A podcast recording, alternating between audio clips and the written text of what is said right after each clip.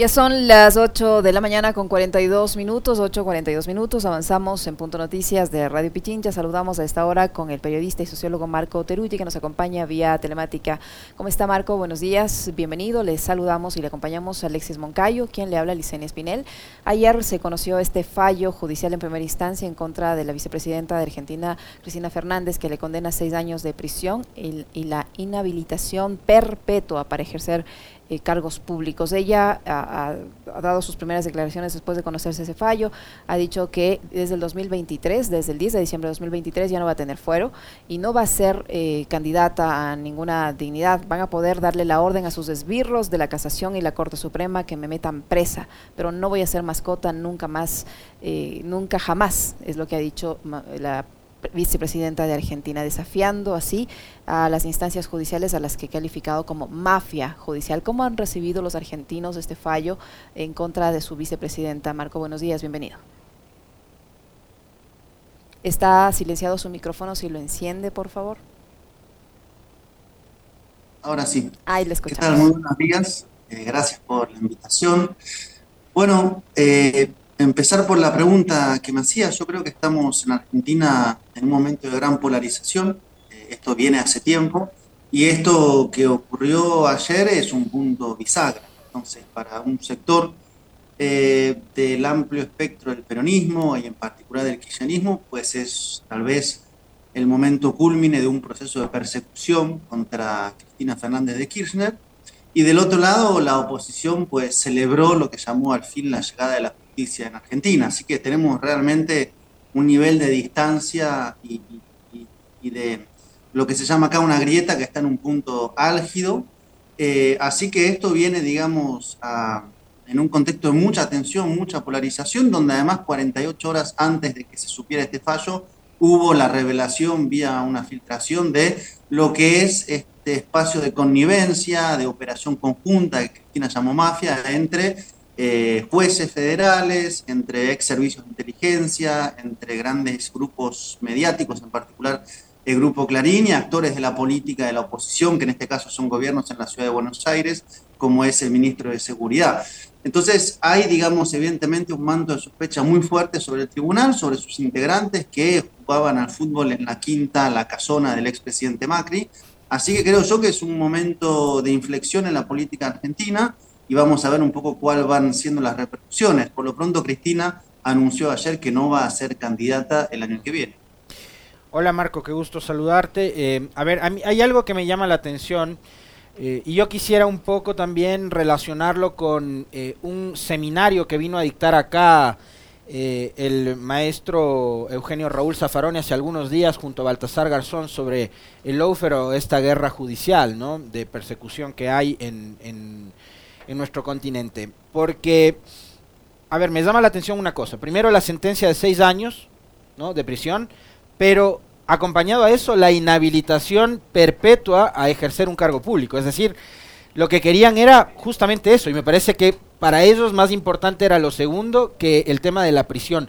¿Cómo, ¿Cómo leen esto de, eh, en tu condición primero de periodista y qué es lo que te dice la gente en las calles sobre este tema en particular? ¿no? Que lo importante era eh, que no sea candidata y de alguna forma atentar como lo hicieron acá, proscribir contra eh, las posibilidades de actores políticos de la izquierda o del progresismo, como quieran llamarlo, a una candidatura, lo que finalmente termina siendo un atentado contra la democracia en sí.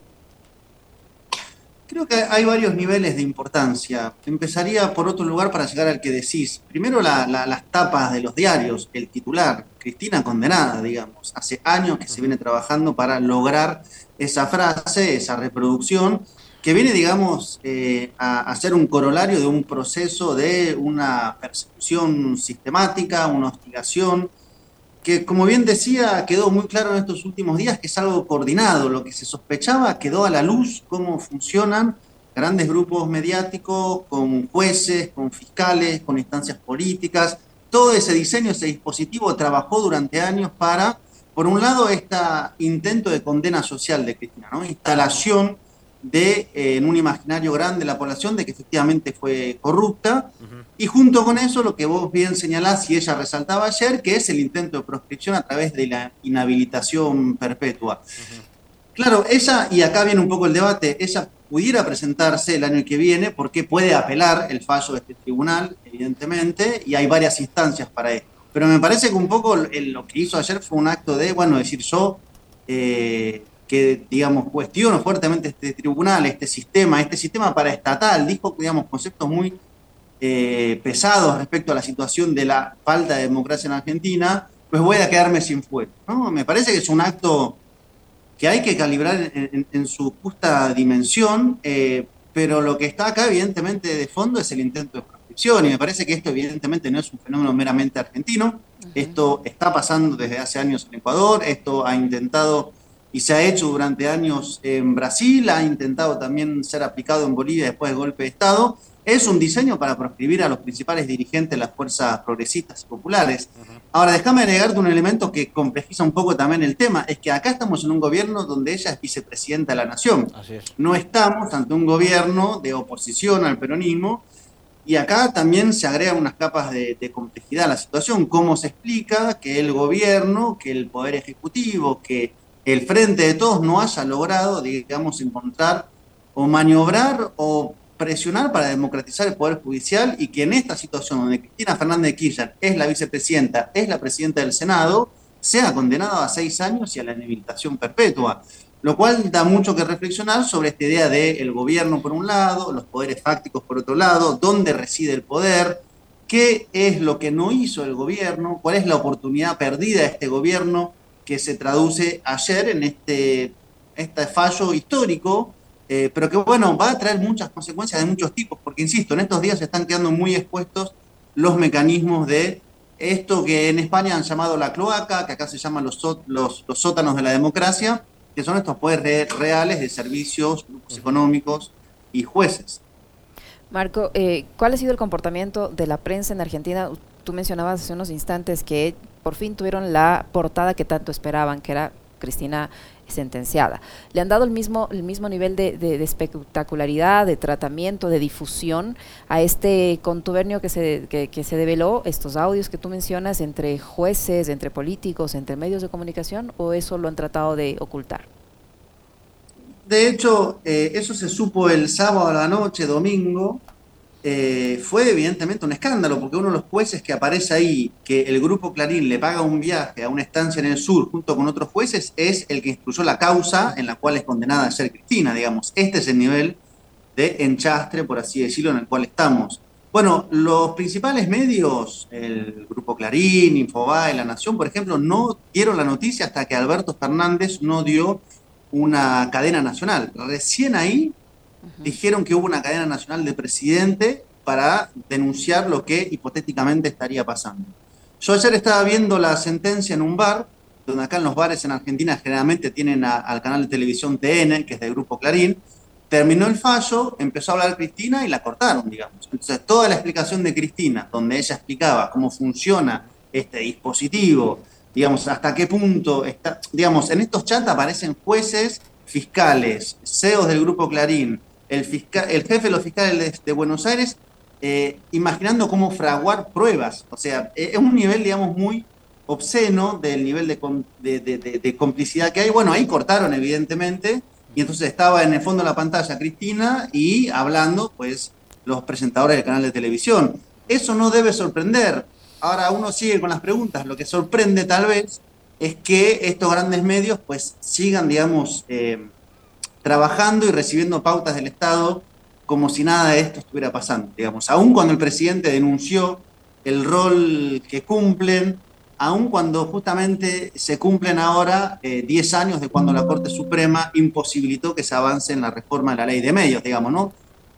Muchas cosas están relacionadas y acá hay un gran, digamos, operativo que viene desde hace muchos años entre varios poderes que están, digamos, trabajando para correr de la escena política eh, e impedir que la principal figura del peronismo hoy y que ha encabezado el principal proyecto de transformación en los últimos años, pues pueda presentarse por el peso de la condena y la persecución política o por una proscripción fáctica.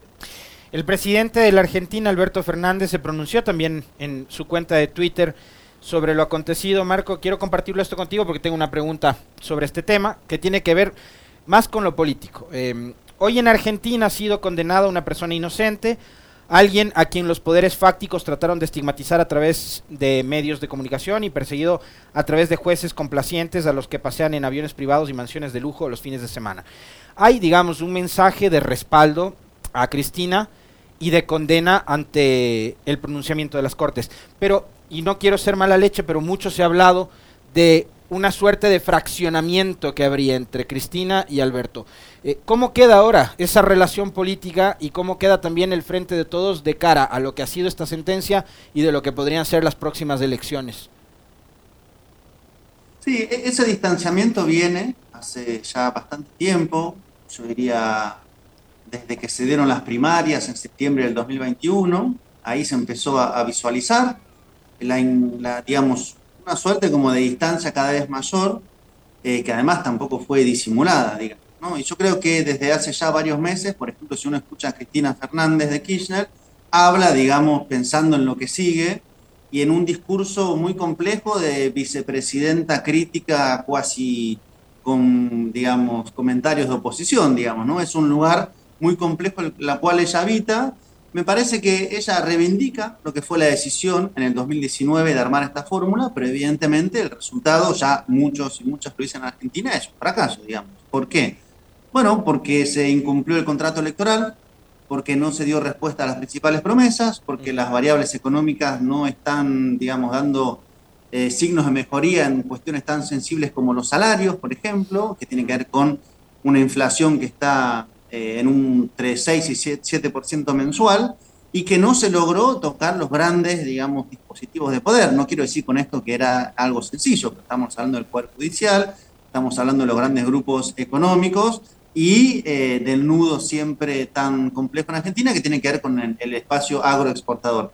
Bueno, en eso creo que Alberto tuvo una posición de ir a buscar el diálogo, ir a buscar una conciliación y la respuesta, una, la respuesta se tuvo ayer en la condena e inhabilitación perpetua a Cristina Fernández de Kirchner. Ahí está la respuesta a un intento de gobierno encabezado por Alberto que fue a buscar ese diálogo, esa conciliación, bajo tal vez la premisa de que el problema era Cristina. Bueno, el problema no es Cristina, el problema son los intereses económicos que hay eh, acá. Así que hoy ya en términos políticos se está pensando en lo que sigue. Creo que este gobierno hace ya un tiempo que, digamos, entró en una fase muy crítica Creo que el ministro de Economía, Sergio Massa, está intentando trabajar para bajar la inflación y alcanzar, él dice, un 3% en el mes de abril y ver si ahí él, por ejemplo, tendría condiciones para presentarse para presidente. Eso ya es de lo hipotético. En todo caso, este gobierno muchas veces parece más un gobierno eh, que ya terminó eh, y que está viendo cómo llegar hasta octubre que un gobierno que tiene todavía algún tipo de capacidad transformadora. Habrá que ver. Alberto Fernández tuiteó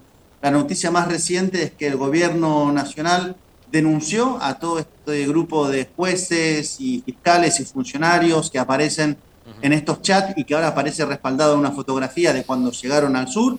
Habrá que ver si eso incide en algo. Lo que se ve es un nivel de impunidad muy alto.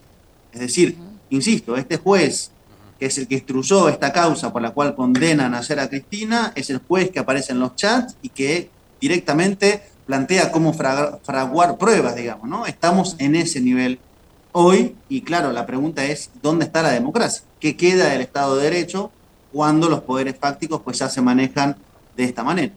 Eh, Marco, eh, el, anuncio de la vicepresidenta eh, Cristina Fernández, que ha dicho que no va a volver a ser candidata, ¿de qué manera puede contribuir para que no se le dé la celeridad que le, le ponen a veces el sistema judicial en unos casos más que en otros. Le pregunto, este, le, pregunto esto porque en Ecuador pasó algo similar.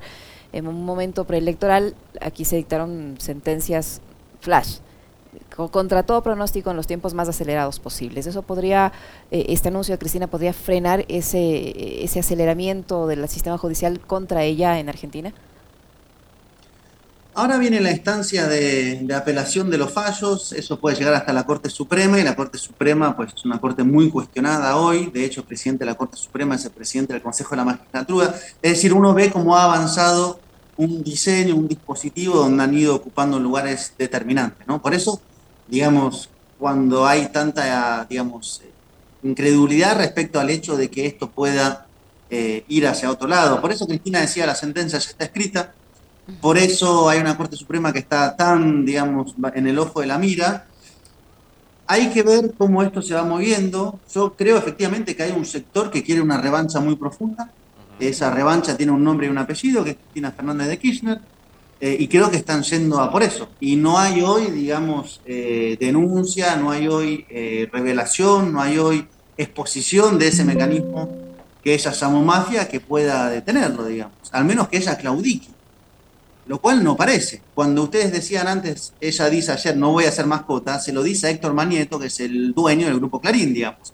Es una pelea con nombre y apellido, que son los dueños del poder real en Argentina. O sea, lo que acá está, digamos, abriéndose el telón es cómo funciona el poder real, quiénes son eh, y cómo se mueven. ¿no? Entonces acá se terminó la idea de la independencia del Poder Judicial, se terminó la independencia de los grandes grupos eh, mediáticos y de los funcionarios y todo eso conforma una suerte de Estado invisible, no votado, eh, no debatido, del cual de repente pues nos estamos enterando de que funciona de esta manera. Que se reúne, que se van juntos de viaje, que un grupo económico le paga eh, los gastos a los jueces y que de conjunto debaten lo que todavía no se sabe, porque en esos chats no se sabe qué debatían. Eso hoy se está empezando a develar y Cristina es la que lo está explicando. Evidentemente, el objetivo hoy principal es Cristina y después tener en términos políticos un peronismo dócil, domesticado, eh, que finalmente cumpla con este anhelo que decía Macri cuando ganó las elecciones de hay un peronismo bueno y hay un peronismo malo. El peronismo malo es... Marco, eh, a la par, digamos, se está llevando en la justicia argentina una investigación después del intento de magnicidio. Yo quisiera preguntarte, ¿qué tan... Eh, ¿Qué tanta celeridad tiene esa investigación eh, en comparación de lo que ha pasado con el caso Vialidad? ¿Ya? Eh, eso por un lado. Y por otro, si quieres eh, igual por ahí hacer algún comentario con respecto de, digamos, intentaron matarla físicamente a Cristina. Estamos hablando de un intento de magnicidio que ocurrió hace algunas semanas atrás. Pero ahora, digamos, han logrado esa muerte políticamente, ¿no? Con, con, con la inhabilitación. ¿cómo, ¿Cómo marcha la investigación de ese caso? Volvemos al mismo punto. Otra vez la justicia está, digamos, bajo un gran manto de sospecha porque se ha, digamos, actuado de manera por lo menos irregular en varios de, los hechos que tienen que ver con la investigación, digamos, desde teléfonos que se le borró el contenido, como al principal eh, responsable, que es quien gatilló, Montiel, hasta inculpados que no son citados a declarar. Eh, entonces, nuevamente, acá, como se dice, todo tiene que ver con todo, así como hay, digamos, una gran sospecha o denuncia respecto a estos jueces y fiscales en la persecución, hay otra denuncia y sospecha respecto a la inacción en el caso del intento de asesinato de Cristina Fernández de Kirchner. No tanto respecto a quien gatilló, que es un hecho que está filmado, que quiso, digamos, eh, asesinar a la presidenta frente a las cámaras, sino a los hilos del poder político y económico. Acá lo que importa, además de eso, es quién financió y quién imaginó esta operación. Entonces, muy pocos podrán pensar, pero igualmente así lo dicen, que esto fue un grupo de suerte de radicalizados autónomos que empezaron a, entre ellos, eh, darse a esta idea y lo que está, digamos, sobre la mesa es que acá hay un entramado mucho más profundo. Lo que pasa es que llegar a ese entramado es nuevamente ir hacia poderes políticos, poderes económicos, líneas de financiamiento y quién, digamos, está detrás eh, del intento de asesinato de Cristina. Hay muy poca expectativa de que eso suceda así. Lo cual en Argentina eh, hay una historia de encubrimientos. ¿no? Hay una historia muy interesante de la justicia argentina con respecto a los crímenes de lesa humanidad de la dictadura, pero hay una historia de encubrimiento, como con el caso de la AMIA, o con el caso del asesinato, la muerte, vamos a decir así, del fiscal Nisman, digamos. Eh, son tramas que quedan siempre en una zona gris de utilización política. Desgraciadamente, en vista de cómo están las cosas, de quién es la jueza y cómo está el Poder Judicial, es poco lo que se espera en un hecho de una gravedad como querer asesinar a la presidenta, vicepresidenta perdón, de la República. Muchísimas gracias, Marco. Muy interesante, como siempre, conversar con usted. Muy gentil. Un abrazo, Marco. Gracias. A usted. Marco Teruggi, sociólogo y periodista argentino que ha estado con nosotros, nueve en punto de la mañana. Tiempo de despedirnos, Alexis. Muy bien. ¿Cuáles son sus favoritos para los cuartos de final del Mundial? Francia. ¿Francia es tu favorito? Híjole. A mí me encantaría ver una... ¿Sabes qué podría pasar? Eh, que se enfrenten en la final Messi y Ronaldo. Argentina-Brasil. dos distintas. Argentina-Portugal. Ah, perdón, Argentina-Portugal. Claro. Sí. Sería interesante, ¿no? Sería lindísimo, claro. Por la economía del mundo. bueno, y como latinoamericanos hay que apoyar a Argentina y a Brasil, ¿no? Pero creo que, Francia tiene también muchas oportunidades. Ah, sí, Francia es un equipazo, sí. Claro que sí. Abrazo, chau. Que tengan una excelente jornada. Ya vienen a continuación las Warmis del barrio.